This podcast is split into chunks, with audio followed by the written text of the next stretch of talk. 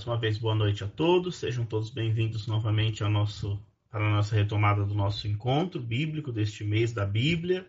Iniciamos há 15 dias, né, no dia 30 de agosto, 31 de agosto, eu acho. E semana passada não tivemos, foi feriado. Hoje nós retomamos o nosso aprofundamento. Então, fizemos uma introdução geral sobre a carta de São Paulo aos Gálatas e hoje nós vamos começar o estudo dos, dos seis capítulos que nós temos em nosso livro. Né? Então, nós dividimos em dois capítulos por encontro. Então, hoje nós vamos estudar o 1 e o 2, semana que vem o 3 e o 4, e depois na última semana o 5 e o 6, que são praticamente as três partes nas quais a nossa carta se divide.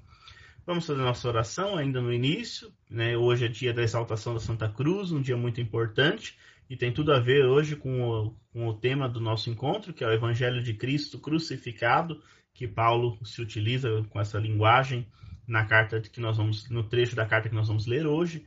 E hoje então é a festa da exaltação da Santa Cruz. E queremos exaltar a cruz de Cristo porque por meio dela nos veio a salvação e a redenção. Em nome do Pai, do Filho e do Espírito Santo. Amém. Vinde, Espírito Santo, enchei os corações dos vossos fiéis e acendei neles o fogo do vosso amor. Enviai o vosso Espírito, e tudo será criado, e renovareis a face da terra. Oremos, ó Deus, que instruíste os corações dos vossos fiéis com a luz do Espírito Santo. Fazei que apreciemos retamente todas as coisas segundo o mesmo Espírito, e gozemos sempre da sua consolação por Cristo, Senhor nosso. Amém. Vamos meditar o salmo de hoje. Você pode responder aí da sua casa: Das obras do Senhor ao meu povo, não te esqueças. Das obras do Senhor, ó meu povo, não te esqueças. Escuta, ó meu povo, a minha lei, ouve atento as palavras que eu te digo Abrirei a minha boca em parábolas, os mistérios do passado lembrarei. Das obras do Senhor, ó meu povo, não te esqueças. Quando os feria, eles então os procuravam, convertiam-se correndo para ele, recordavam que o Senhor é sua rocha e que Deus, seu redentor, é o Deus Altíssimo. Das obras do Senhor, ó meu povo, não te esqueças mas apenas o honravam com seus lábios e mentiam ao Senhor com suas línguas. Seus corações enganadores eram falsos e infiéis, eles rompiam a aliança. Das obras do Senhor, ó meu povo, não te esqueças. Mas o Senhor, sempre benigno e compassivo, não os matava e perdoava seus pecados. Quantas vezes dominou a sua ira e não deu largas à vazão do seu furor. Das obras do Senhor, ó meu povo, não te esqueças. Glória ao Pai, ao Filho e ao Espírito Santo, como era no princípio, agora e sempre. Amém. Sagrada Família, santificai as nossas famílias. Muito bem, meus irmãos, então hoje é o dia da festa da exaltação da Santa Cruz dia em que nós queremos nos gloriar da cruz de Cristo, porque pelo lenho sagrado nos veio a salvação. Que das obras do Senhor, nós que somos o seu povo, não nos esqueçamos, não sejamos como aquele povo no deserto que, diante das tribulações, deixavam o Senhor de lado e se, e se colocavam diante dos falsos ídolos, deus, dos falsos deuses, que nós possamos encontrar no Senhor toda a nossa força. Exaltar a cruz de Cristo é celebrar a sua vitória, a sua ressurreição, sua vida nova. Deixemos a vida nova de Cristo nos envolver nessa noite onde celebramos essa festa tão bonita, que é a festa da exaltação da Santa Cruz. Muito bem, meus irmãos, nós vamos então hoje fazer uma pequena recordação e vamos entrar então nos textos, no texto bíblico da carta aos Gálatas. Então, esse ano, o mês da Bíblia nos convidou a fazer a meditação dessa pequena carta de São Paulo, mas que traz aí grandes ensinamentos para todos nós. Nós vimos que São Paulo é o que mais escreve no Novo Testamento, né? Nós temos 13 cartas de, atribuídas a ele dentro do Novo Testamento, e elas estão organizadas da maior para a menor, né, não na ordem cronológica, mas estão ali organizadas. Nós vimos que algumas cartas são autênticas, são proto-paulinas, a gente não tem tantas dúvidas de que tenha sido ele mesmo que tenha escrito, algumas a gente tem dúvida dessa autoria, né, então, e elas são chamadas deuteropaulinas, porque talvez tenha sido escrito por algum discípulo ou por algum, pela comunidade, não necessariamente pelo próprio Paulo. Mas, de uma forma ou de outra, é, todas elas são atribuídas a Paulo porque trazem a mensagem principal deste apóstolo que tanto se dedicou no trabalho evangelizador. Então, trazem a mensagem principal dessa, dessa vivência pastoral. As cartas de São Paulo têm esse objetivo de animar as comunidades que ele ia fundando na sua obra evangelizadora corrigi-las quando precisava corrigir, animar as forças quando elas estavam desanimadas. Então ela tem essa característica bastante pastoral. Né? Então era a maneira de Paulo estar próximo das comunidades que ele fundava. Então ele ia fazendo esse esquema de, do anúncio do evangelho a partir das suas cartas. Ele fala muito nas suas cartas do evangelho que ele anuncia, no evangelho paulino. Hoje a gente vai aprofundar um pouquinho esse tema do Evangelho de São Paulo. A gente sabe que a boa nova é sempre de Jesus Cristo. Mas o anúncio de Jesus Cristo feito por Paulo ou pelos apóstolos, né? então a gente chama o Evangelho Paulino, a maneira como ele anunciava a boa notícia de Cristo Jesus. Nós temos na no nossa pequena carta, como eu disse, seis capítulos, né? são seis breves capítulos, e eles são divididos praticamente em três partes. Então, a primeira parte, o capítulo 1 e 2, são dados autobiográficos e históricos, onde Paulo vai se defender de algumas acusações que eram feitas e vai apresentar ali a, a, o motivo principal da sua escrita, dessa carta que ele escreve para, como, para a região da Galácia, para a comunidade que, que se formou ali na região da Galácia, por isso o nome de Gálatas, né? porque é uma região, é uma região geográfica onde se fundou alguma, algumas comunidades ali. Então são várias cidadezinhas que compunham, compunham a, a região chamada assim da região da Galácia. Então a carta aos Gálatas são aos moradores desta região. Depois, na segunda parte, a gente tem a parte mais doutrinal e teológica, então ele vai desenvolver um pouco a doutrina e a teologia, né, aprofundando os temas para combater os problemas que a comunidade estava enfrentando. Então, capítulo 3 e 4. E o último capítulo tem uma parte, é uma dimensão mais ética né, e moral, onde ele vai falar um pouquinho da, da vivência e das práticas que a comunidade deve manter. No capítulo 5 e 6, e no 6 ele já faz a conclusão também geral da sua carta. Ele vai falar muito nessa carta sobre a sua vocação de apóstolo, né, a questão do anúncio do evangelho, o evangelho de Jesus Cristo crucificado. Então, e aí hoje a gente vai falar um pouquinho sobre isso. Depois, na segunda parte, ele vai falar muito sobre a questão da lei, porque a, o embate que a comunidade tem é justamente esse. E depois, no final, a questão ética vai falar sobre a carne e o espírito, as atitudes que brotam da, da carne e as ações que brotam do espírito, como determinação da existência cristã, a existência da vivência da, dos mandamentos de Cristo. Então, o evangelho que vai trazer essa liberdade. Então, tem algumas frases bonitas né, do, no, nesse, nessa, nessa parte do, da carta de São Paulo aos Gálatas que a gente vai hoje meditar. Bom, o que, é que a gente tem que ter em mente para a gente poder hoje fazer a leitura? Né? Que, quais são os destinatários dessa, dessa carta? Para quem que ele escreve carta, essa carta aos Gálatas? Né? Quem eram os Gálatas para quem ele se dirige? Eram os pagãos convertidos. Então a gente tem que sempre ter em mente, sempre ter na cabeça, que Paulo desenvolveu sua missão na região mais pagã, por assim dizer. Então ele ia até as comunidades dos, dos dos gregos, né? Então lá ele se encontrava com os judeus, o povo dos judeus chamado judeus da diáspora, porque estavam afastados de Jerusalém, e lá nas sinagogas eles iam anunciando e formando comunidades que agora aderiam ao projeto de Cristo Jesus. Então começam alguns conflitos, porque lá nós vamos ter bastante pagãos que querem se converter e que querem abraçar o evangelho de Jesus. Então, quem são os pagãos? Todos aqueles que não são judeus.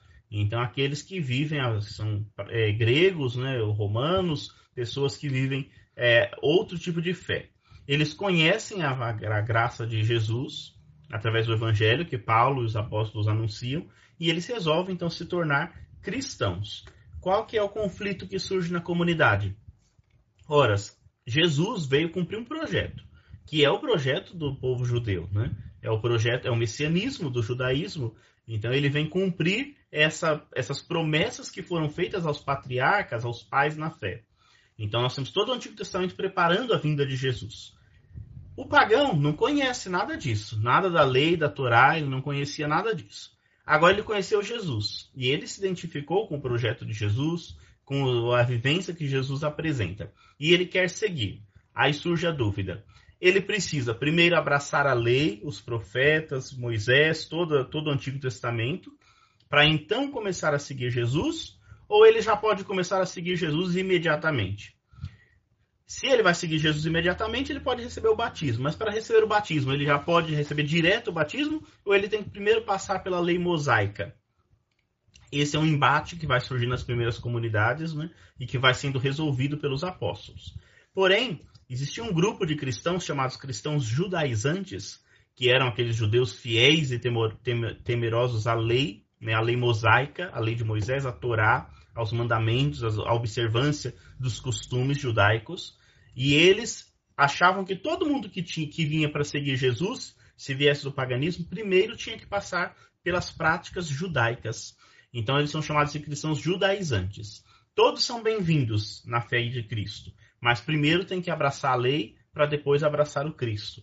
E aí dentro disso eles impunham a essas pessoas pagãs, né, que eram antigamente pagãs, mas que agora se transformam em cristãs, eles vão impondo a prática sobretudo, né, a, a prática da circuncisão para os homens e a observância das leis e costumes da Torá. Então, e aí a gente lembra que no tempo de Jesus havia então 613 leis que os fariseus seguiam à risca. Esses grupos, né, então muitos que eram fariseus ou que viviam uma fé judaica bem enraizada, eles abraçam agora a fé em Jesus Cristo mas eles querem impor primeiro a prática judaica. Então, a observância dos 613 mandamentos, todos eles, né? a prática da circuncisão, que para um judeu, quando ele nasce, ele já é circuncidado. Para um adulto, quando ele se torna então judeu, ele deve ser circuncidado também. E eles queriam impor isso tudo é, para aqueles que viviam no helenismo né, ou nas práticas pagãs. E começa um grande conflito. Paulo ele não é do grupo que acredita que tem que viver todas as leis judaicas para o pagão. Então, o pagão que se converte, para ele basta receber o batismo e viver agora conforme a lei de Cristo. Porque a lei de Cristo, nesse sentido, superou algumas práticas da lei judaica, da lei da Torá.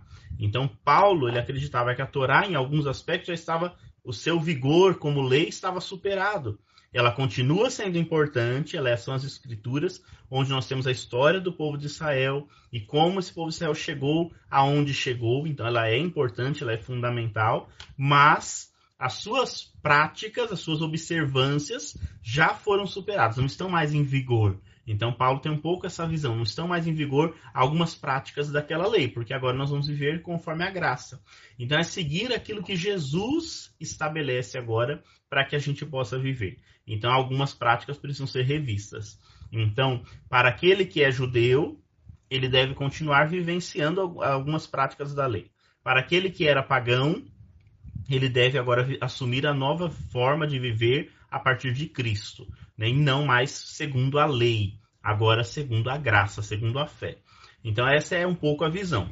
E Paulo funda suas comunidades dessa forma e com essa visão, porque Paulo é chamado grande apóstolo dos gentios. Então, Paulo andou pelas cidades pagãs e anunciou. As, suas, as comunidades de Paulo, a maioria delas era formada por pessoas que vinham do paganismo. Então, ele procurava ter esse, esse elemento de acolhimento da cultura, da vivência, para poder agora assumir uma nova forma de viver. Então, e é interessante a gente ver isso porque Paulo era um fariseu, né? Então Paulo conhecia tão bem as leis e viveu tudo isso. E ele não queria impor essas leis agora àqueles que não a conheciam. Quem era judeu, claro que ia manter algumas práticas né, agora no cristianismo, porque já estava impregnado em si. Agora, aqueles que não a conhecem, ele dizia assim: não há uma necessidade de passar pela observância da lei mosaica, de toda a Torá, para poder continuar o caminho do, do, do, de Cristo. Basta apenas o batismo. Então, essa é a lógica de Paulo. E um grupo muito grande não vai aceitar isso. Então, onde nós tivermos esse grupo dos judaizantes, nós vamos ter conflitos. E o que que esse grupo então vai fazer? Esse grupo dos judaizantes. Eles vão chegar na comunidade e eles vão começar a impor essa, essa carga mais pesada em cima das pessoas que agora já viviam a fé cristã e começa um grande conflito. E para conseguir convencer as pessoas, eles começam então muitas vezes a denegrir a imagem do próprio Paulo. Então colocando Paulo como não um apóstolo autêntico, porque ele não conviveu com Jesus. Então sempre estão questionando a autoridade de Paulo. E Paulo, em muitas cartas, ele vai se defender e vai dizer da sua autoridade, que não foi dada pelos homens, mas pelo próprio Cristo. E aí ele conta, então, um pouco da sua experiência, e nessa carta ele vai contar né, a sua experiência é, com Cristo, com Cristo ressuscitado, com Jesus ressuscitado. Ele vai contando a sua experiência para poder mostrar que ele é sim apóstolo legítimo e que ele tem autoridade para anunciar e pregar o evangelho. Então ele vai se defendendo e vai chamando a atenção da comunidade que ele fundou, que ele formou, para que possa estar atento àquilo que ele ensinou e não às outras doutrinas que vão chegando depois e que trazem uma confusão enorme para a cabeça das pessoas. Então é assim que Paulo vai se organizando. Nós vimos que Paulo sempre tem um método para escrever, né? ele escreve, ele faz uma saudação, e nessa carta a gente tem uma diferença. Essa carta é uma carta um pouco polêmica e um pouco dura, porque ele já vai direto chamando a atenção das coisas que precisam ser corrigidas na vida da comunidade.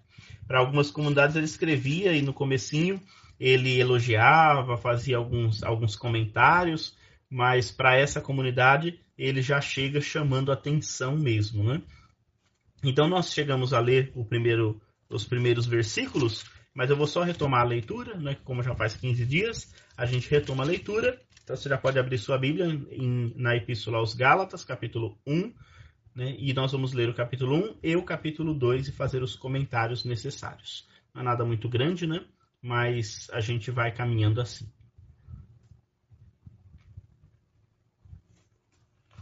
Muito bem, vamos lá. É, versículo 1. Paulo, apóstolo, não da parte dos homens, nem por intermédio de um homem, mas por Jesus Cristo e Deus Pai, que o ressuscitou dentre os mortos. E todos os irmãos que estão comigo, as igrejas da Galácia Graça e paz a vós da parte de Deus, nosso Pai, e do Senhor Jesus Cristo, que se entregou a si mesmo pelos nossos pecados, a fim de nos livrar do presente mundo, mal, segundo a vontade de nosso Deus e Pai, a quem seja dada a glória pelos séculos dos séculos. Amém. Então, esse é o endereço da carta, né, o, endereça, o endereçamento da carta para a comunidade, e aí ele já começa a se, meio que se defendendo. Né? Então, Paulo, apóstolo, não da parte dos homens, nem por intermédio de um homem, mas por Jesus Cristo e Deus Pai, que o ressuscitou dos mortos. Ele já coloca essa, essa tese principal, né? Então, Jesus e o Pai, né? então aqui a gente vai desenvolvendo essa relação. Jesus que morreu e ressuscitou dos mortos. Então, aquele que se entregou, sempre o elemento da cruz, da paixão, vai sempre aparecer. Então, ressuscitou dentre os mortos. E os irmãos que estão comigo, escrevo as, as igrejas que estão na Galácia, né? Então ele deseja graça e paz, é comum em todas as cartas, né? Ele deseja graça e paz da parte de Deus, o Pai e de Jesus Cristo. Essas saudações ficaram e entraram para a nossa liturgia da palavra, da nossa liturgia da Santa Missa, né? Sempre no começo da missa a gente tem uma saudação que é paulina ou petrina, e aí muitas são tiradas aqui das cartas de São Paulo. Sempre no início ele tem esse endereço que ele coloca, né?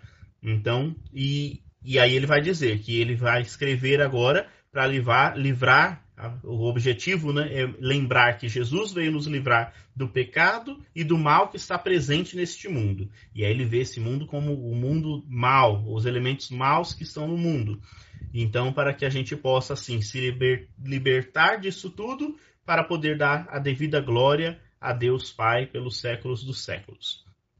Geralmente nas outras cartas vem agora um elemento de conforto da comunidade, de elogio de algum aspecto da comunidade. Mas não foi o que aconteceu nessa carta. Então no versículo 6 ele já diz assim: Admiro-me que tão depressa abandoneis aquele que vos chamou pela graça de Cristo e passeis a outro evangelho.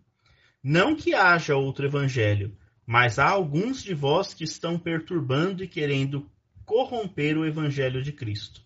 Entretanto, se alguém, ainda que nós mesmos ou um anjo do céu, vos anunciar um evangelho diferente do que vos anunciamos, seja anátema. Como já vou-lo dissemos, volto a dizê-lo agora. Se alguém vos anunciar um evangelho diferente do que o recebestes, seja anátema.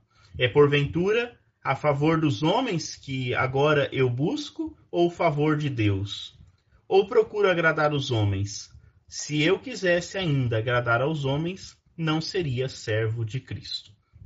Então você vê que ele já não, não traz nenhum elemento positivo da comunidade, mas ele já expressa uma admiração de que em tão pouco tempo, então era uma comunidade jovem, em tão pouco tempo a comunidade já abandonou o evangelho que ele anunciou para abraçar um outro evangelho. E aí ele estabelece, não que exista um outro evangelho, só existe um evangelho, não existe mais de um. Mas alguns já estão perturbando e corrompendo o evangelho de Cristo Jesus que foi anunciado.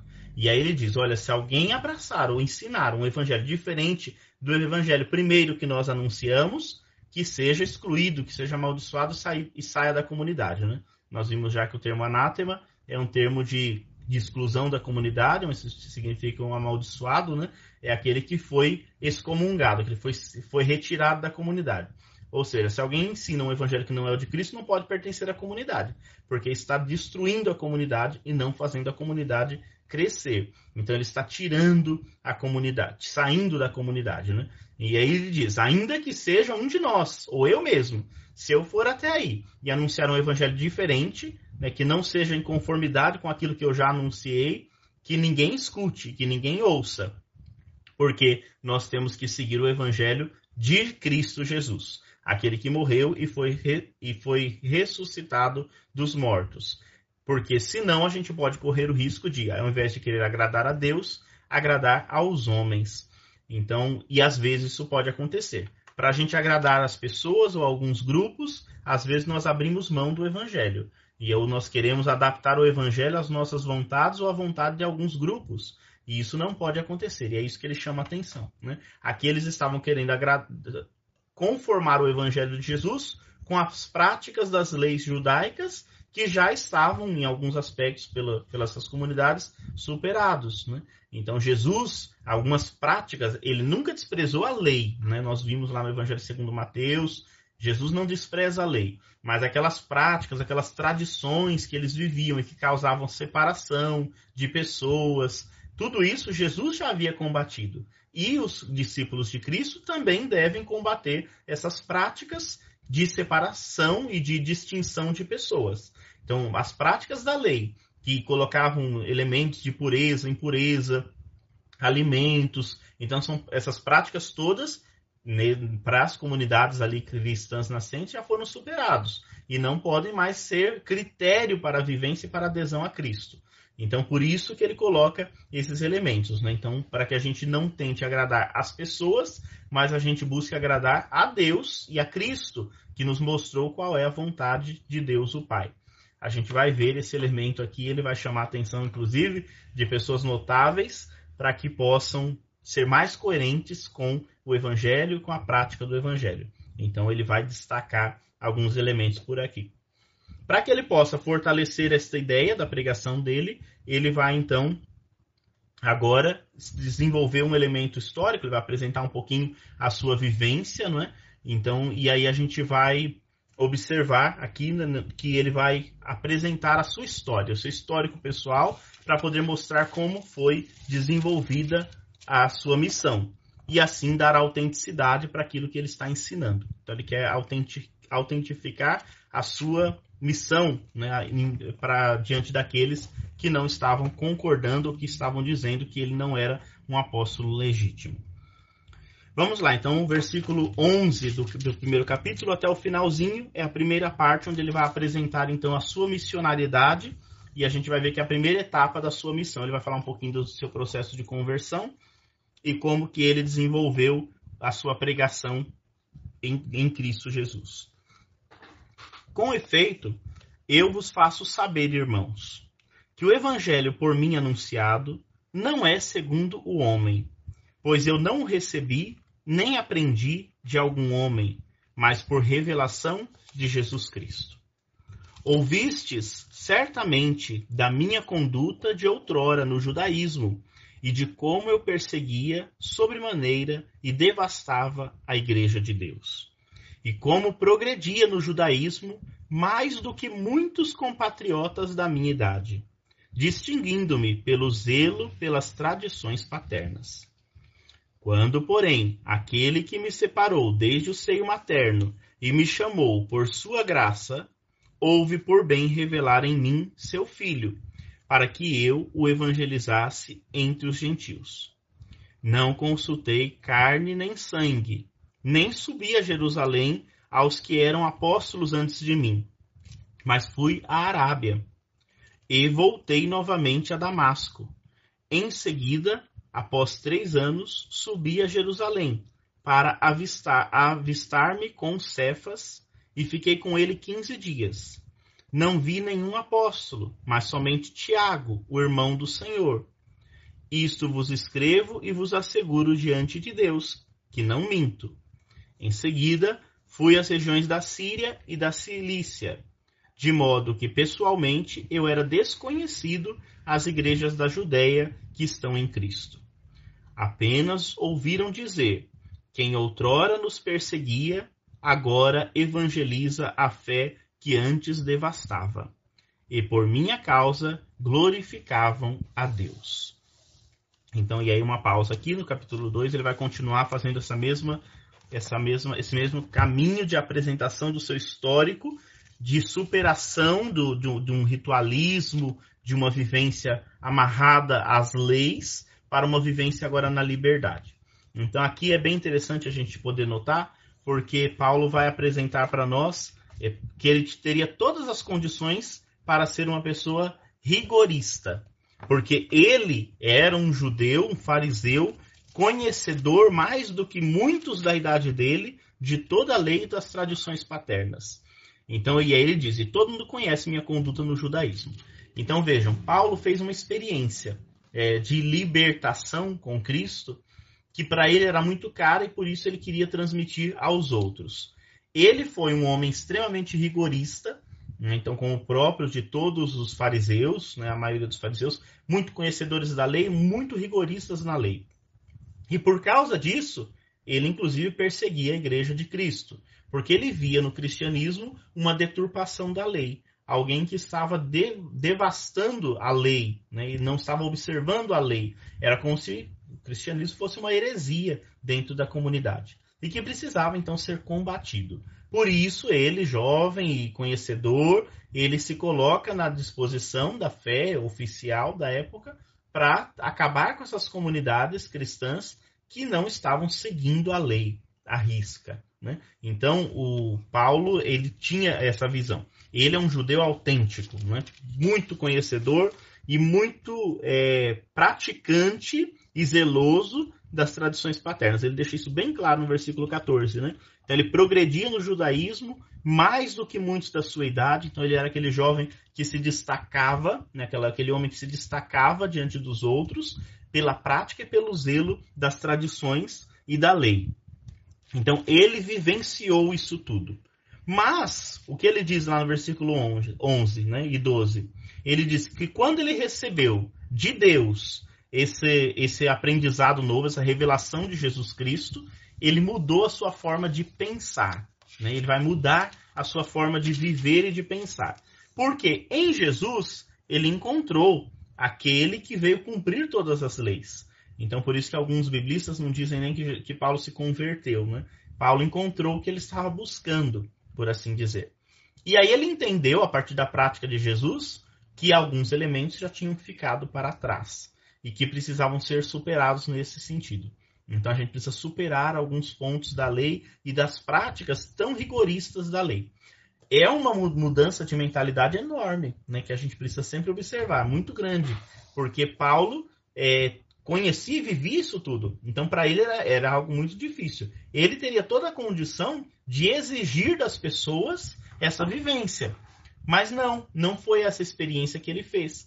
A experiência com Jesus fez dele alguém mais aberto e mais misericordioso para com aqueles na qual a salvação vai chegar. Então, a universalização da salvação, que vai chegar agora àqueles que são pagãos, que eram pagãos e que agora vão se encontrarem né, com Cristo, vão se encontrarem com a nova lei, a lei do amor, a lei da graça de Deus. Né? Paulo, na linguagem de Paulo, ele vai falar muito da graça, e nessa carta da liberdade. Então, aquela liberdade que Cristo promoveu. Então, ele nos libertou pela cruz. E a partir da cruz, nós vamos então abraçando uma nova forma de viver. Então, uma nova maneira de viver, que vai transformar toda a nossa prática.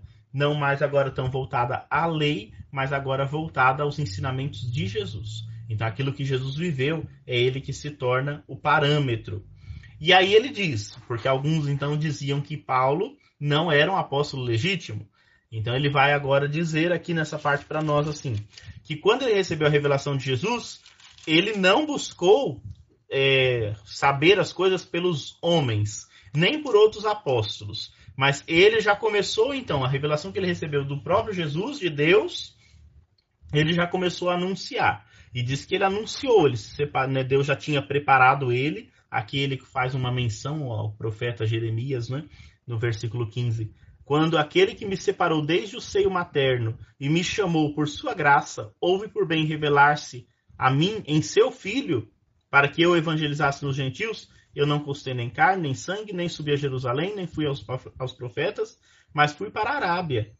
E aí voltei novamente para Damasco. E após três anos é que eu subi para Jerusalém. Então, uma vez que ele fez essas experiências, que ele não buscou nenhum outro aprofundamento, ele já saiu na missão. É estranho esse trecho, parece um, né, dar uma, uma, certa arrogância de Paulo, né, uma, uma aparente arrogância, porque diz que ele falou assim, uma vez que Jesus revelou para ele, já revelou, pronto, ele já saiu, porque ele já tinha sido escolhido para ser um, ser um servidor. E isso é, é evidente. Então, a prática judaica dele já demonstrava que ele era alguém que ia viver para difundir os ensinamentos de Deus, Deus único, né?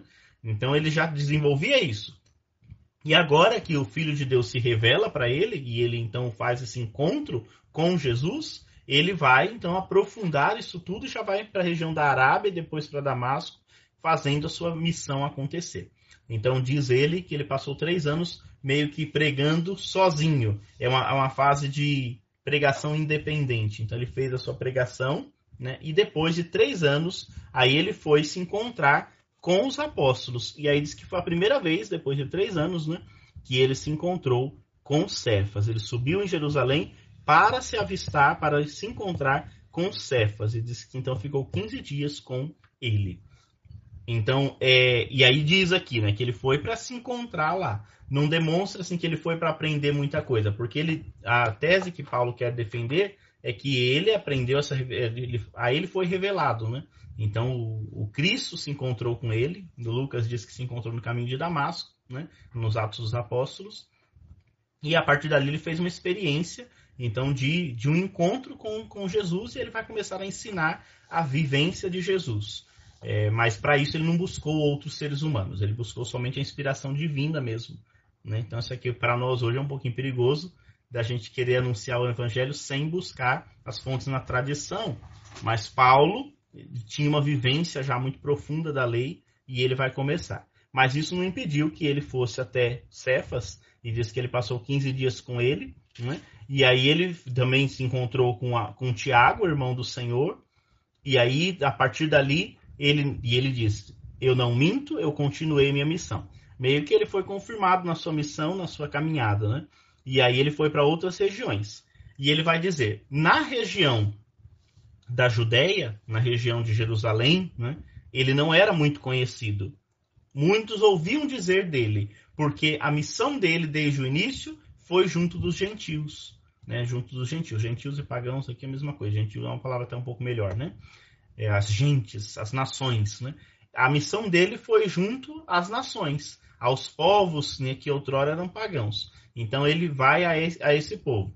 E na Judéia ele não era tão conhecido, porque na região da Judéia estava Tiago, irmão do Senhor, Pedro, né? então já havia os que ele vai chamar aqui na frente dos notáveis. Então as colunas, os, os apóstolos mais próximos estavam ali e ele vai desenvolver sua missão entre os gentios.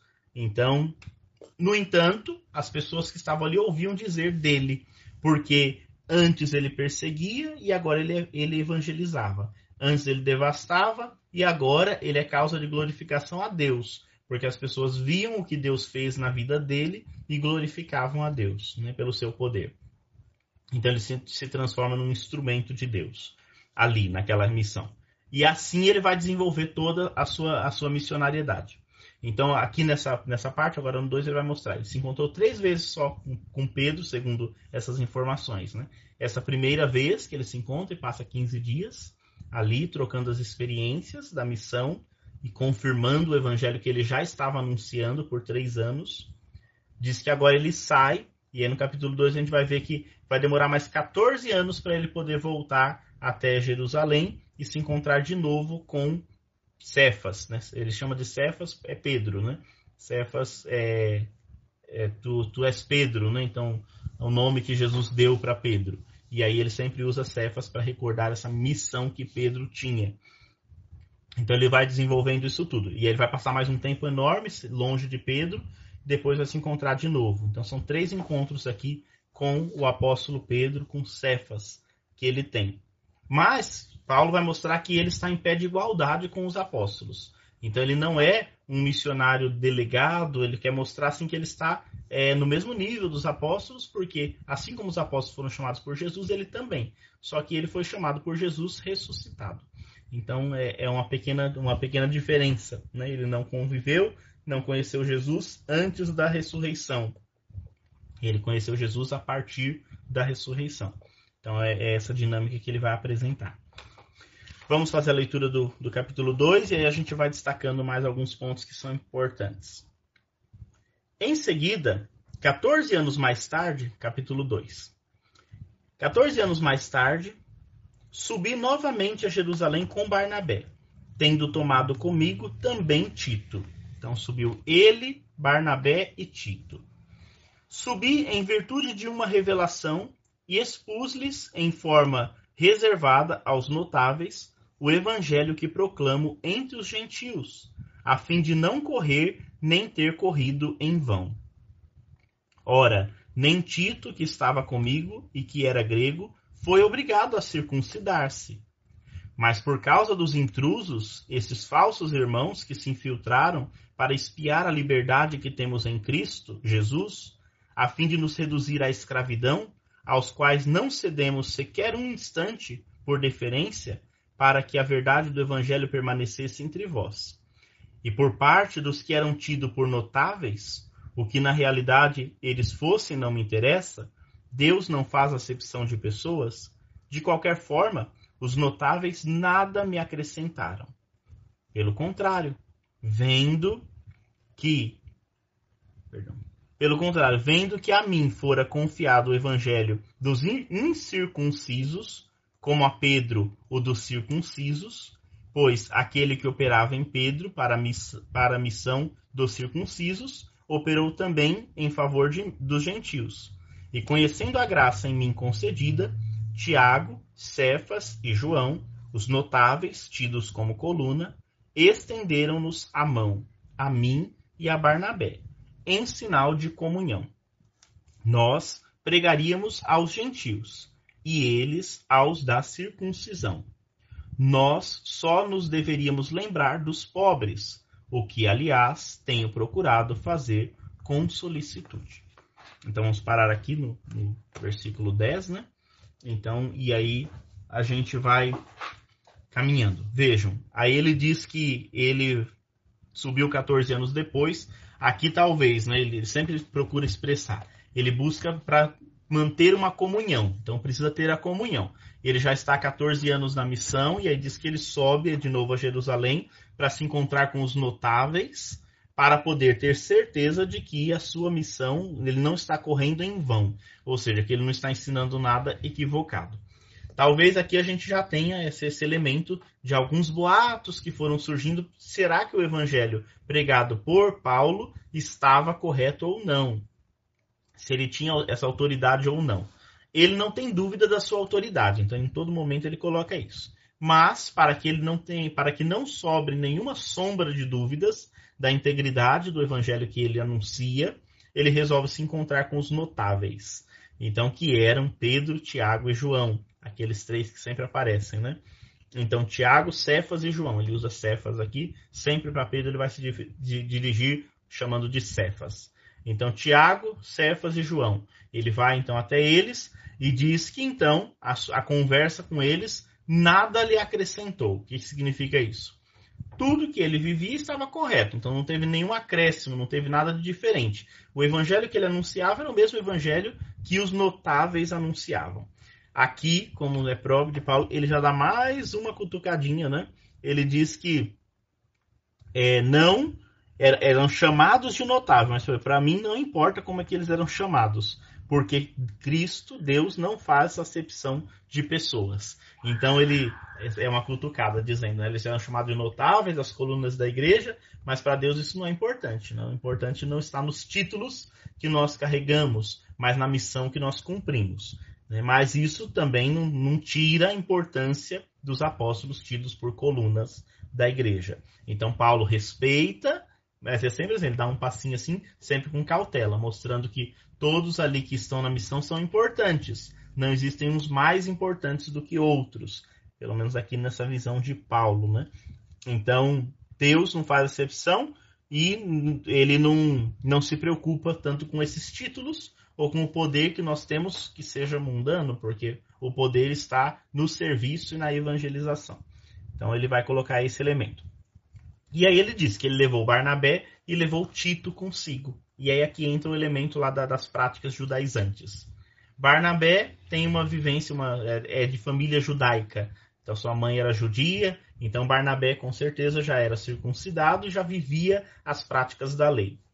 Tito não era. Tito é um pagão convertido que caminha com eles e que se tornou um grande evangelizador. Tem inclusive uma carta direcionada a Tito, né? E Tito estava com eles. E Tito, ele diz, já estava há muito tempo conosco e não foi obri obrigado a nada. Ele era grego e ele não foi obrigado a circuncidar-se. Ou seja, ele já era de Cristo e não tinha as práticas judaicas, a prática da lei mosaica ele não trazia. E diz que quando ele chegou lá, ele não foi obrigado a fazer nada disso. Os notáveis, as colunas da igreja, não impuseram a ele essa prática. Mas aí ele diz que, no entanto, teve alguns intrusos, falsos irmãos que se infiltraram, querendo nos, nos reduzir à escravidão, que fizeram então de tudo para que a verdade do evangelho ficasse oculta. E por isso eles exigiam algo a mais. Mas os notáveis não apresentaram nada disso. Os apóstolos não apresentaram nada disso. A única coisa que eles perceberam é que existia essa distinção esses dois grupos, né? Os notáveis, como colunas, é, estenderam a mão para ele, então disse assim: houve uma comunhão, né? então não houve nada que, que gerasse divisão, e eles se lembraram do que continuaria acontecendo. Pedro e os outros estavam na missão dos circuncisos, e ele estava em favor dos não circuncisos, ou dos gentios. Então o que, que é isso? As colunas vão trabalhar com aqueles que vinham do judaísmo, né, que eram judeus e que agora pertencem a Cristo, então são circuncidados, são circuncisos, e os gentios, os pagãos, é, vão ser evangelizados por Paulo e seus companheiros, que e são um grupo dos não circuncisos, aqueles que não pra, participam das leis e dos costumes judaicos, das leis mosaicas. Então eles não têm esse, esses costumes. Então nem fizeram a circuncisão, e nem tem, sobretudo, as práticas alimentares, né? Que eram muito comuns. Então, as coisas que podia e não podia comer, as leis do puro e do impuro, eles não traziam isso consigo porque não era da sua cultura. E Paulo não insistia nessas leis, porque a lei que Paulo vai ensinar é outra. E aí diz que ficou tudo bem. A única coisa que eles se lembraram e que ele concordou plenamente é que em tudo nós nunca não deveríamos nos esquecer dos pobres e aí Paulo diz: E isso eu procuro fazer sem me esquecer jamais, eu procuro fazer com solicitude. Então estava tudo bem. Aqui a gente percebe que é mais ou menos um encontro no, no Evangelho, nos Atos dos Apóstolos. Eles falam que houve um concílio em Jerusalém, no primeiro, a reunião de Jerusalém, onde eles definiram essa questão, né? Se precisava ou não da circuncisão, se deveriam ou não fazer os sacrifícios, e aí eles definiram que não precisava. É basicamente isso aqui que Paulo está apresentando. Então, muito provavelmente tenha sido naquela mesma época, onde eles se reuniram em Jerusalém para definir esses problemas que estavam surgindo na comunidade e que precisavam ser resolvidos em comunhão. E foi exatamente isso que se definiu. Então agora está tudo bem dividido, né? e aí Pedro e alguns vão, vão evangelizar de uma forma, Paulo vai evangelizar de outra forma, mas o evangelho anunciado é o mesmo. Nós demos as mãos, ou seja, nós estamos em comunhão, existe uma linha mestra que organiza toda a missão da igreja nascente. E é assim que eles vão caminhar, né? Então eles vão caminhar desta forma. Mas Paulo já levanta aqui que havia esses falsos irmãos que prejudicavam a vida da comunidade e que traziam divisão e que a gente não pode permitir que essa divisão continue ou ela aconteça. Bom, vamos no versículo 11 agora. Mas aconteceu um problema nisso tudo. Então ele está contando a história dele, né? E aí diz que quando Cefas veio a Antioquia, eu o enfrentei abertamente, porque ele se tornara digno de censura. Então aqui Paulo, Paulo sendo Paulo, né? Diz que é a terceira vez que ele se encontrou, né, no, pelo menos nessa parte que ele está contando, com Cefas, ele teve que censurar Cefas abertamente. Então vejam como Paulo é abusado, né, por assim dizer. Ele vai corrigir Pedro né, em uma atitude, porque diz que ele mereceu ser censurado, ele foi digno de censura por uma, por uma atitude que ele teve. Então Antioquia era sempre um centro de, de organização da missão, uma igreja forte em Antioquia. E aí diz que em determinado momento, ele, Paulo sempre ia, voltava ali Antioquia, ele parava, né, porque Antioquia era uma, era uma comunidade muito forte. E ali eles organizavam a missão, os trabalhos, e diz que então eles receberam uma visita de Cefas um dia. E nessa visita, Paulo precisou fazer uma censura a Cefas. Por quê? O que, que aconteceu? Versículo 12. Com efeito, antes de chegarem alguns vindos da parte de Tiago, ele, Cefas, comia com os gentios. Mas quando chegaram, ele se subtraía e andava retraído, com medo dos circuncisos. Os outros judeus começaram também a fingir junto com ele, a tal ponto que até Barnabé se deixou levar pela sua hipocrisia. Mas quando vi que não andavam retamente, segundo a verdade do evangelho, eu disse a Pedro diante de todos: Se tu, sendo judeus, judeu, vives à maneira dos gentios e não dos judeus, por que forças os gentios a viverem como judeus? Então aí é que a gente faz uma pausa, né? Então ele vai censurar Pedro, porque diz que Pedro veio, estava na comunidade, sentava com os gentios, comia com os gentios, ou seja, não estava observando algumas práticas judaicas de alimentação, porque ele se sentava com aqueles gentios e comia dos seus alimentos. Então estava vivendo, sendo judeu, ele estava vivendo como os gentios viviam, na prática alimentar, em todos os elementos. Mas isso que quando chegaram alguns de Tiago, né, porque Tiago era mais rigoroso, com alguns outros que eram dessa visão mais judaizante, diz que Pedro ficou meio assim receoso de não estar vivendo como judeu, diz que começou a se afastar dos pagãos, dos gentios que ali estavam, ele começa a se afastar, a tomar uma, uma, um, um distanciamento daquelas pessoas. E aí Paulo disse que observou isso e percebeu nisso um pouco de hipocrisia de medo, de receio, para agradar os circuncisos, ele estava se afastando dos incircuncisos. E aí diz que chegou o ponto mais grave, porque outros judeus que também moravam ali, que também viviam bem, começaram a também se afastar. Até Barnabé, que era o grande companheiro de missão de Paulo, diz que Barnabé também se deixou levar pela hipocrisia de Pedro e daqueles que vinham de Jerusalém. E aí Paulo ficou muito bravo com isso, por causa desta prática que é uma, é uma hipocrisia. Né? Então eles não estavam sendo autênticos ao evangelho. E aí ele diz, engraçado, né, Pedro? Então ele chama a atenção de Pedro e diz assim: por que, que vocês não estão seguindo a verdade do evangelho? Porque o evangelho não, não nos ensina isso, né? Ele diz: vocês, sendo judeus, estão vivendo junto com os pagãos como se fossem pagãos. Mas agora que chegaram esses outros, vocês querem impor aos pagãos a prática judaica. Por que, que eles têm que viver como judeus se vocês não estão vivendo mais, né? Se vocês já deixaram algumas práticas de lado. Então ele vai fazer uma correção aqui, né, ao apóstolo Pedro. Então, aqui a gente percebe que existia um conflito, um pequeno conflito entre Pedro e Paulo, né? na, na visão teológica, na visão de missão. Por isso que eles são missionários sempre, cada um num canto. Né? Eles nunca trabalham a missão juntos. Eles se encontram, mas a, a linha pastoral é diferente, a de Pedro e a de Paulo. E diz que aquele censurou publicamente Pedro. É Paulo contando, né? Se foi assim mesmo ou não foi, nós não sabemos, mas ele faz essa correção fraterna. E aí ele vai apresentar o porquê que ele faz essa correção aqui no versículo 15. Né? Nós somos judeus de nascimento e não pecadores da gentilidade.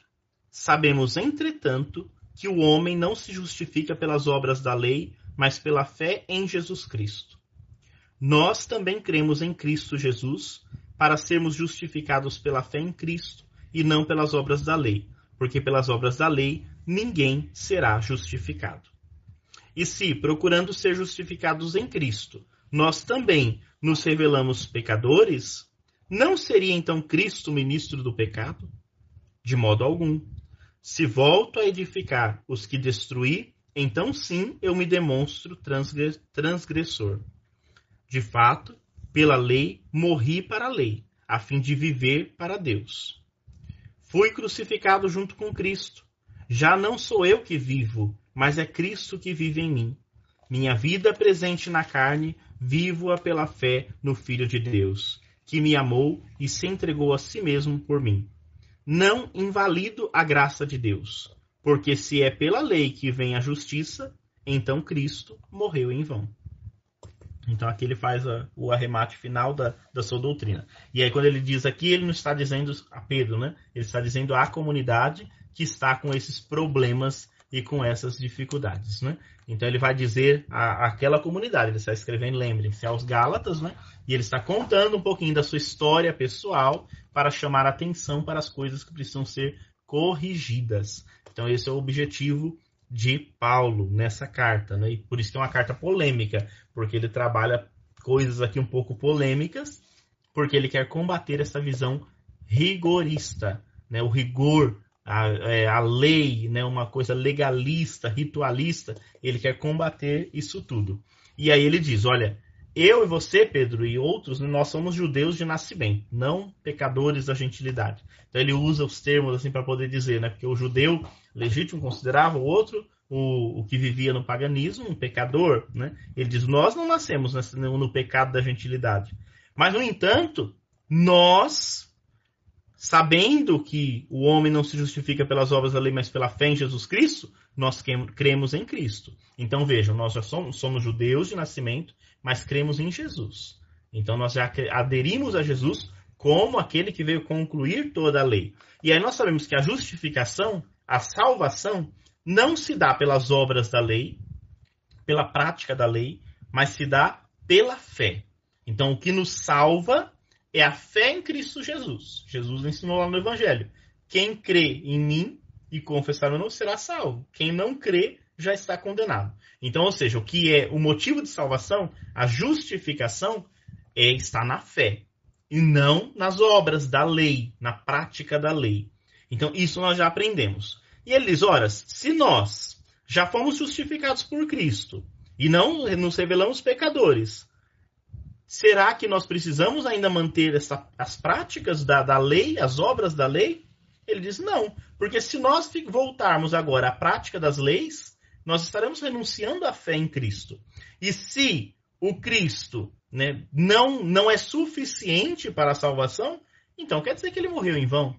Se a entrega de Jesus na cruz já não for suficiente para que a gente abandone as, as práticas antigas, então Cristo morreu em vão a gente está diminuindo a graça em, em contraponto, acrescentando a lei.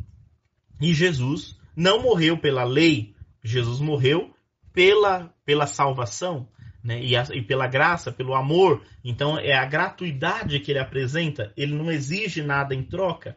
Então, se nós vivermos agora olhando somente a lei, a gente vai invalidar aquilo que Jesus já realizou.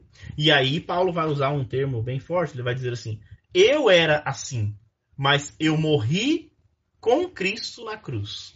Ou seja, assim, toda a minha prática antiga eu revisei. Eu morri com Cristo na cruz para assumir agora uma nova dimensão da minha vida, da minha vivência. E aí ele diz essas palavras que são bonitas e que a gente coloca em tudo que é lugar, né, as, as coisas mais que ele diz, né, fui crucificado junto com Cristo, já não sou eu que vivo, é Cristo que vive em mim. E agora tudo que eu vivo, eu vivo pela fé neste Deus que me amou e se entregou por mim. Então é, uma, é muito bonita essa frase, né, os versículos 19 e 20. Então ele morreu e ele diz: pela lei eu morri para a lei para viver para Deus. Então ele vivia da lei, ele morreu pela lei, né, ele morreu para esta lei para agora ressurgir na vida em Cristo, para viver agora pela fé e pela graça. Então é, é interessante, né? E é, é o modo como ele vai colocando isso. Então a partir de agora ele foi crucificado com Cristo. Então, para ensinar este evangelho de Jesus, né? ensinar essa verdade de Jesus que vem pela fé e não pelas práticas da lei. Eu estou crucificado com Cristo, vai dizer São Paulo para nós. Né? Então, é, essa é a dinâmica dessa primeira parte, né? onde ele se justifica, ele mostra a autenticidade do evangelho que ele está ensinando.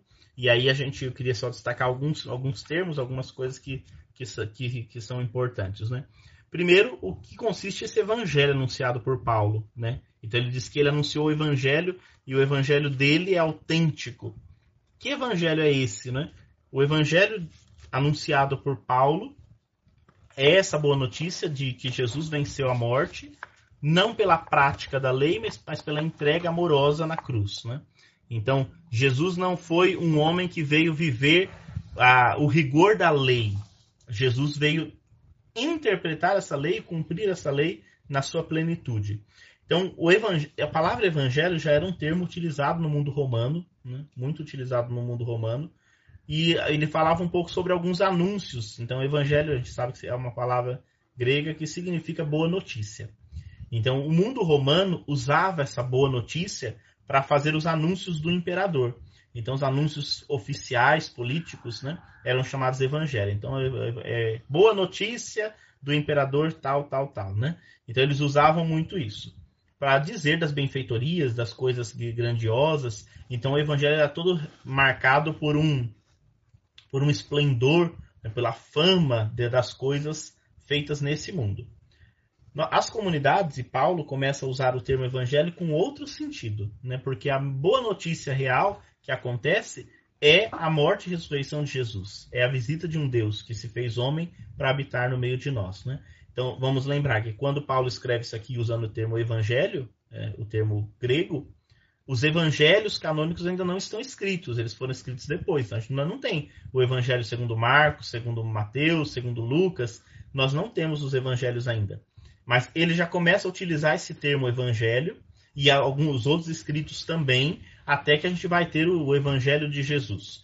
Por isso que a gente diz aqui que é o evangelho de Paulo, que a boa notícia que Paulo anuncia, qual é a boa notícia que Paulo tanto anuncia? Ele anuncia o Jesus crucificado e ressuscitado. Então ele, ele faz uma, ele bate muito nessa tecla, né? Então ele, ele anuncia esse evangelho de Jesus que morreu, que se entregou por amor à humanidade, né? Então, e pela fé, ele nos salvou. Então, é importante a gente sempre ter isso bem claro, né? Quando a gente usa o termo evangelho, a gente está falando de uma boa notícia. E essa boa notícia é que a gente já não é mais escravo da lei, mas a gente vive agora na liberdade dos filhos de Deus. Esse é o anúncio que Paulo fez aos Gálatas, de que a lei já não domina mais. Né? O que deve agora nos conduzir é a graça. É a graça deste Deus que enfrentou a morte por nós. E os Gálatas abraçaram isso, né? Então, e aí é, e é um compromisso, porque é um compromisso da gente poder libertar tantas pessoas que ainda estavam amarradas sob o jugo da lei, da, da, do rigor, né? Então, você anunciar esse evangelho de Jesus crucificado é ajudar a tirar da cruz tantos irmãos e pessoas que ainda estão crucificados. E os Gálatas abraçaram isso com alegria, com felicidade. Mas o que é que Paulo se impressiona, e é o que ele diz aqui. Depois, na próxima semana que vem, a gente vai ver no capítulo 3, ele fala Gálatas insensatos. O que deixa Paulo né, bravo aqui é isso. Em tão pouco tempo, eles já abandonaram esse evangelho que falava sobre a libertação e já se amarraram nas leis, no rigorismo, nas práticas fechadas de, de leis. Eles abandonaram o evangelho de, da libertação de Jesus, do crucificado, para abraçar de novo um conjunto de leis e rigores. Então, é isso que Paulo fica impressionado de ver. Como que eles foram rápidos em, em abandonar o evangelho autêntico de Jesus crucificado para abraçar essas coisas secundárias. Então, e aí ele quer desenvolver isso, né, para que o povo possa voltar ao evangelho, a fidelidade do evangelho, superando esse rigorismo, separando essas coisas que nos dividem. Porque esse rigor causa divisão na comunidade. Esses judaizantes causavam divisão na comunidade. Porque o que, que acontecia? Tinha aqueles cristãos mais top, por assim dizer, né? Porque eles conheciam a lei, eles viviam as práticas e além de tudo eles ainda tinham Cristo. Ó, oh, estavam lá em cima. E tinha os pagãos, que eram uns cristãos de segunda mão, por assim dizer, né? Porque não conheciam a lei, não tiveram a prática, não fizeram, não cumpriam esses e agora querem seguir Jesus? Não, não pode. E isso causa divisão, isso causa segregação. E é isso que Paulo não admite. Porque Cristo não admitiria isso, né? A prática de Jesus foi exatamente essa, né?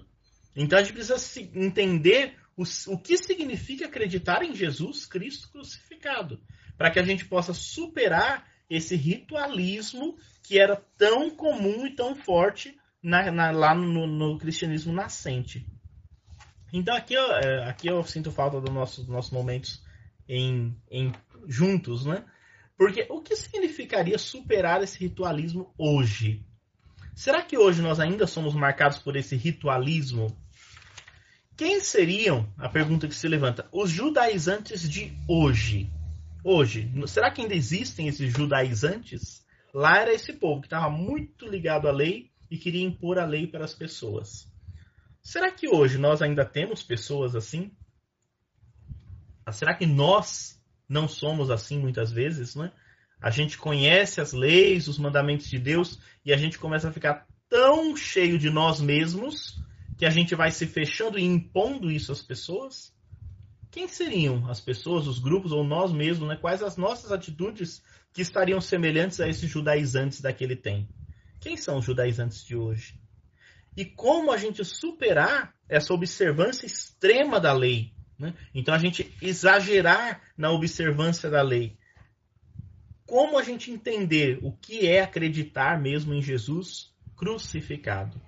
Às vezes, hoje, a gente tende a tirar muito rápido a cruz do caminho, porque a cruz exige esse comprometimento e toda a dimensão social da fé, né? que, que transforma, que liberta. A gente tende a tirar isso tudo para vivermos, às vezes, o rigorismo. Quantos de nós, às vezes, temos essa visão, não é? De que para a gente ir para o céu, a gente precisa cumprir um monte de leis. Será que é isso? É, é cumprir as leis pelas leis? Aí a gente cai nos judaizantes.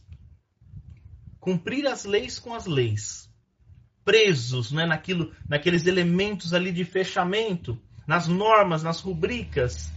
Não que isso não seja importante, mas isso está em segundo lugar, não em primeiro. E isso a gente precisa observar e tomar muito cuidado, né? Senão a gente começa a fazer assim, a gente vai à missa para ver quem está fazendo certo e quem está fazendo errado.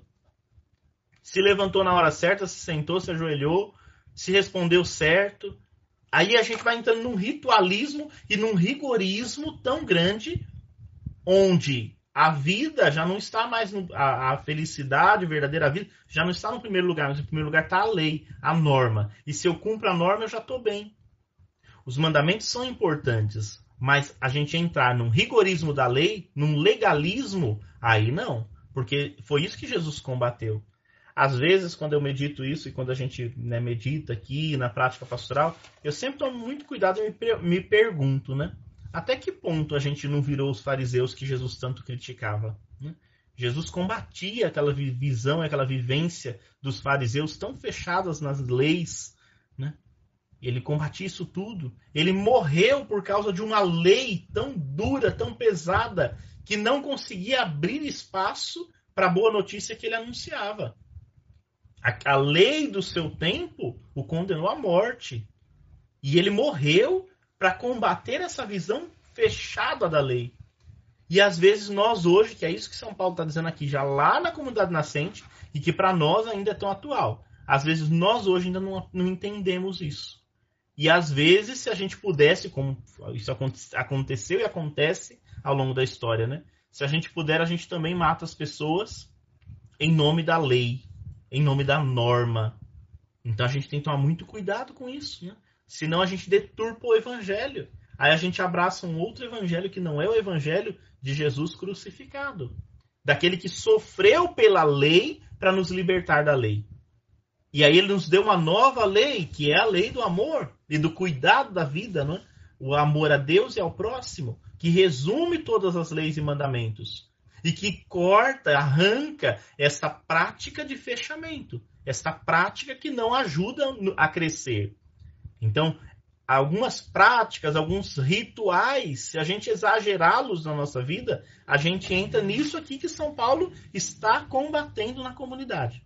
Então a gente tem que tomar muito cuidado com essa visão, né? Então olha que tá cheio de judaizante por aí hoje ainda, né? Tá cheio de católico que tem mil leis, mas ainda não aprendeu a lei do amor, a lei do serviço. Eu não estou dizendo, meus irmãos, para que a gente seja laxista. O que, que é um laxista, né? Ah, as leis não são importantes, a gente vai seguindo de qualquer jeito. Não. Vocês vão ver que aqui na carta, São Paulo, no último capítulo, quem vai acompanhar até o fim, né? Ele vai falar das práticas que são coerentes e não são coerentes. Tem coisa que não, não dá pra gente compactuar. Né? Então as leis elas são importantes, mas elas não estão acima da vida. É só esse elemento. Então, aqui, é aqui que está o ponto da coisa. Tem normas, tem mandamentos? Claro que sim. Tem católico que não quer viver em nada as normas católicas, quer viver como qualquer pessoa, como um pagão. Não. Se a gente é católico, a gente tem direitos e deveres para a gente seguir, né? Porque os nossos deveres nos ajudam a crescer. Mas não são eles que nos trazem a salvação. A salvação é adesão, é vivência, é santificação do coração que transparece nas atitudes. Isso a gente tem que ter bem claro, né? Transparece nas atitudes. Então, aquele que vive a fé, vive o evangelho, transforma seu modo de viver, procura conhecer os elementos da fé, da doutrina, aprende isso tudo e vive. Mas não impõe ao outro. Apresenta ao outro com amor como Deus apresenta para nós. E é isso que Paulo está dizendo. Eu era rigorista, mas Jesus me apresentou uma nova vertente, uma nova maneira de viver. E eu abracei isso. E agora eu não quero impor nada aos outros, porque Jesus não impôs nada a mim. Jesus me apresentou o evangelho, ele se revelou a mim. Eu abracei essa revelação. Então eu não imponho aos outros mais. Né? Eu agora quero entender e ser motivado pela fé. Porque o que vai nos salvar é a fé. Né? É a fé que nos salva. E a fé se comprova pelas obras de caridade e não pela observância da lei pela lei. A lei pela lei é morta. A lei pela lei não garante vida, não garante a vida. É isso que hoje, que esse texto de hoje traz para nós, né? Então a gente poder olhar para a cruz de Jesus, hoje é o dia da exaltação, não é isso que eu ia dizer. Olhar para a cruz de Jesus e dizer que nós também fomos crucificados com Cristo.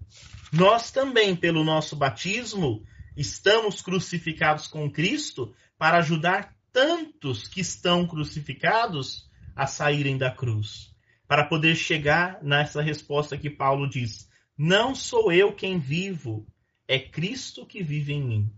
Então, Gálatas 2,20. Não sou mais eu que vivo, é Cristo que vive em mim. A minha vida velha morreu com Cristo na cruz.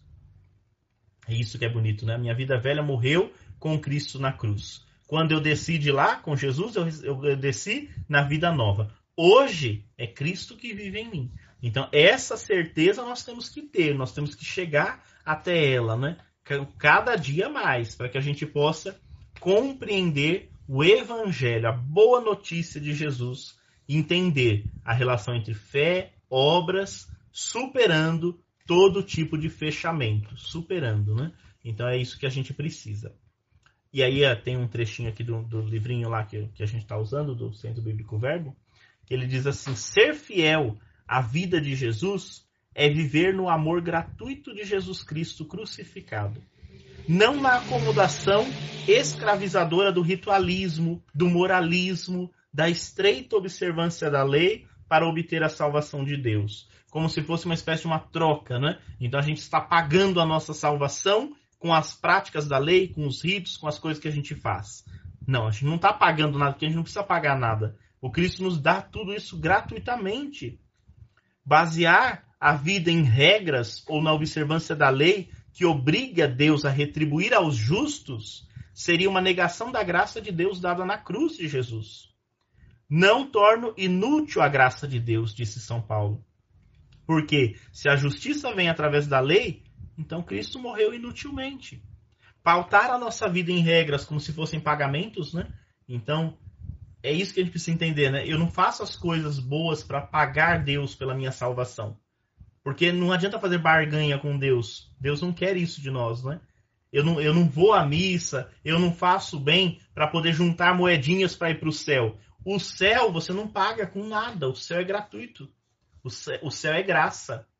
Por que, que a gente faz as coisas boas, a gente vai à missa, a gente reza, a gente cumpre os mandamentos? Para que a gente continue trilhando o caminho que Jesus já nos deu e nos dá gratuitamente. O batismo já nos põe nesse caminho da salvação.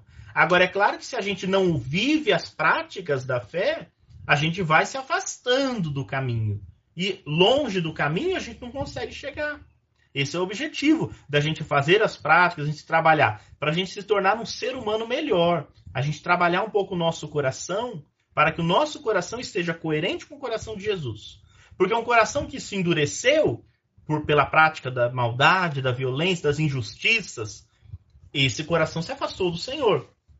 Um coração que continua fazendo bem, amando como Jesus fez, esse coração está agradecido à graça que Deus já derramou. É aqui que entra o nosso elemento, né? Então a gente ser fiel à vida de Jesus, fiel ao amor gratuito que Jesus crucificado nos deu. Então ele não pediu nada, nada em troca. Ele deu a sua vida para nos resgatar. E nós queremos ser gratos a isso. Queremos viver esta gratidão. Então, Paulo trabalha muito essa dinâmica, ele não tem vergonha de falar sobre a cruz, né? e ainda mais hoje, no dia da exaltação da Santa Cruz, né? a gente poder enaltecer essa cruz, porque ali está o gesto de gratuidade, de entrega total.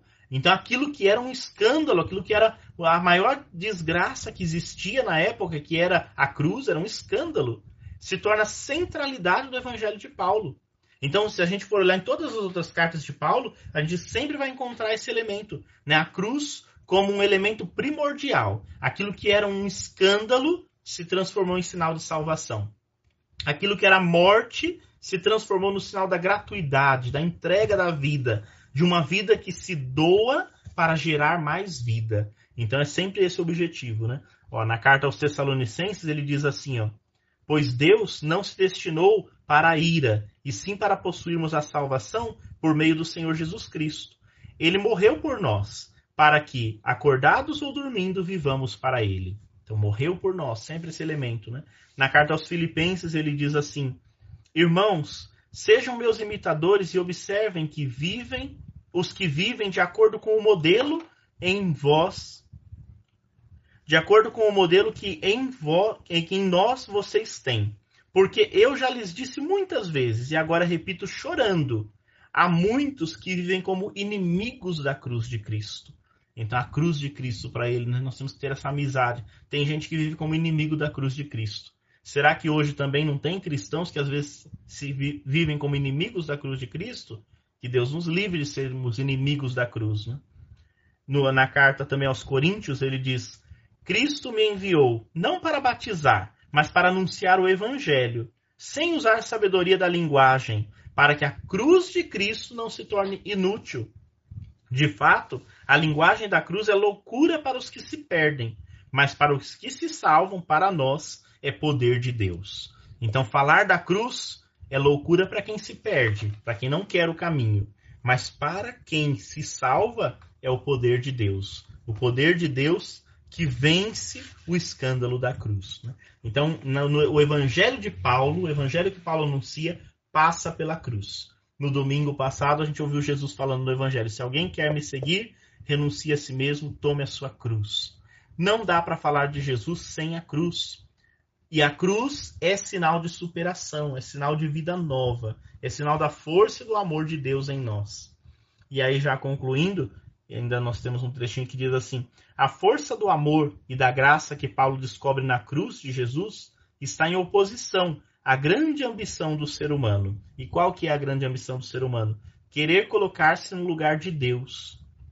Jesus, o Filho de Deus, podendo exercer o poder esvaziou-se a si mesmo e tomou a forma de servo, tornando-se semelhante aos homens. Nesse esvaziamento e humilhação de Deus, manifesta-se o poder de viver, amar e servir aos, ao próximo. A vida que vivo agora na carne, eu a vivo pela fé no Filho de Deus, que me amou e se entregou a si por mim mesmo. Então, a vida que eu vivo hoje, nós estamos de ler no trecho de Paulo, eu a vivo agora pela fé. A vida que eu vivo hoje, eu a vivo pela graça de um Deus que me amou e se entregou a si mesmo por mim. Então essa é a nossa vida, né? A gente viver anunciando isso. Nos deixar ser crucificados com Cristo para ressurgirmos para uma vida nova. E que a gente nunca imponha nada disso a ninguém, mas a gente possa viver para nós por nós mesmos nesse sentido, né? A gente buscar a vivência primeiro para nós e a partir daí a gente anunciar aos outros, sem impormos pesos nas costas das pessoas, mas mostrarmos o quanto vale a pena viver e servir a este Deus que se entregou por nós. Quebrar a ambição de querer tomar o lugar de Deus. Se alguém quer tomar o lugar de Deus, que a gente possa imitar aquele Deus que esse Deus único que se fez homem e habitou entre nós. Então, se a gente quer imitar Deus, tomemos a cruz. Né? Enfrentemos as, as dores e dificuldades da vida para que a gente possa resgatar a vida. E não querer somente a honra, as glórias desse mundo, mas a gente conquistar aquilo que é maior, que é aquilo que é superior. E é nesse sentido que ele vai mostrar que uma vez que a gente faz essa experiência, e agora no argumento teológico dele, a parte doutrinal, ele vai falar sobre a liberdade que Cristo nos dá. Né? Então, é a liberdade que Jesus nos, nos proporcionou a partir da sua entrega na cruz. Que é o que a gente vai ver a semana que vem, se Deus quiser. Né? Então, a semana que vem, a gente vai ler o capítulo 3 e 4. Né? Então, capítulo 3 e 4, que é a continuação desse, disso que a gente está vendo aqui. Então, ele fez essa apresentação geral, um pouco autobiográfica, histórica, mostrando o quanto ele tinha motivos para ser rigorista mas Deus o libertou desse rigor da lei, porque mostrou para ele uma vida nova. E o Evangelho de Cristo, que é a sua cruz e a sua ressurreição, é o que deve levar adiante, né? É o que nós devemos levar adiante. Então, que também nós possamos dizer com Cristo que hoje nós vivemos, mas já não somos nós. É Cristo que vive em nós. É esse Cristo que por nós se entregou. Né? Que a gente possa, então, como Paulo, ser crucificado junto com Cristo, para viver nossa vida na carne, não mais pela carne, mas a partir da fé. Então, espero que possa ter ajudado. Façam, releiam depois o capítulo 1 e 2, né? E aí vocês vão levantando alguns elementos que vocês acharem bonitos, importantes, né? Para que a gente possa ir partilhando cada vez mais. Então, semana que vem, capítulo 3 e 4, né, e na outra, o 5 e o 6. Então, temos mais dois encontros né, daqui, agora toda semana, né, semana que vem, e na outra semana também, para a gente encerrar o nosso mês da Bíblia, louvando a Deus e aprendendo com São Paulo essas coisas tão bonitas que hoje ele nos ensinou. Convido você hoje, na conclusão aqui do nosso encontro, estou aqui com uma cruz aqui, não é? Porque hoje é o dia da exaltação da Santa Cruz. Então, vamos olhando para a Santa Cruz de Cristo, né? Agradecer a Ele por tanto amor que Ele nos concedeu, pela sua entrega generosa no lenho da cruz, né? Sua entrega generosa que Ele fez no lenho da cruz.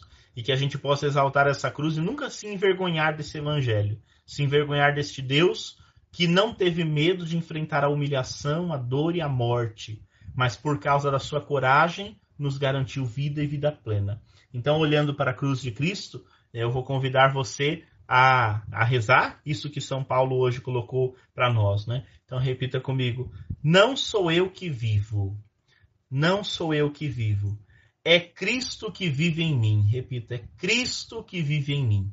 Então, que o Cristo ressuscitado, aquele que foi crucificado, que venceu a paixão, a morte, ele nos ajude também a viver e a ressuscitar dia após dia, levantando, tirando da cruz tantos irmãos que hoje, ainda pelas injustiças e maldades da vida, são crucificados ao longo da história. Que a gente possa encontrar esse caminho de vida nova, de vida, de vida plena. Pela sua dolorosa paixão, tende misericórdia de nós e do mundo inteiro. O Senhor esteja convosco, Ele está no meio de nós. Abençoe-vos o Deus Todo-Poderoso, Pai, Filho e Espírito Santo. Amém. Muito bem, meus irmãos, muito obrigado. Até terça-feira que vem, se Deus quiser. Uma boa noite, um bom descanso a todos.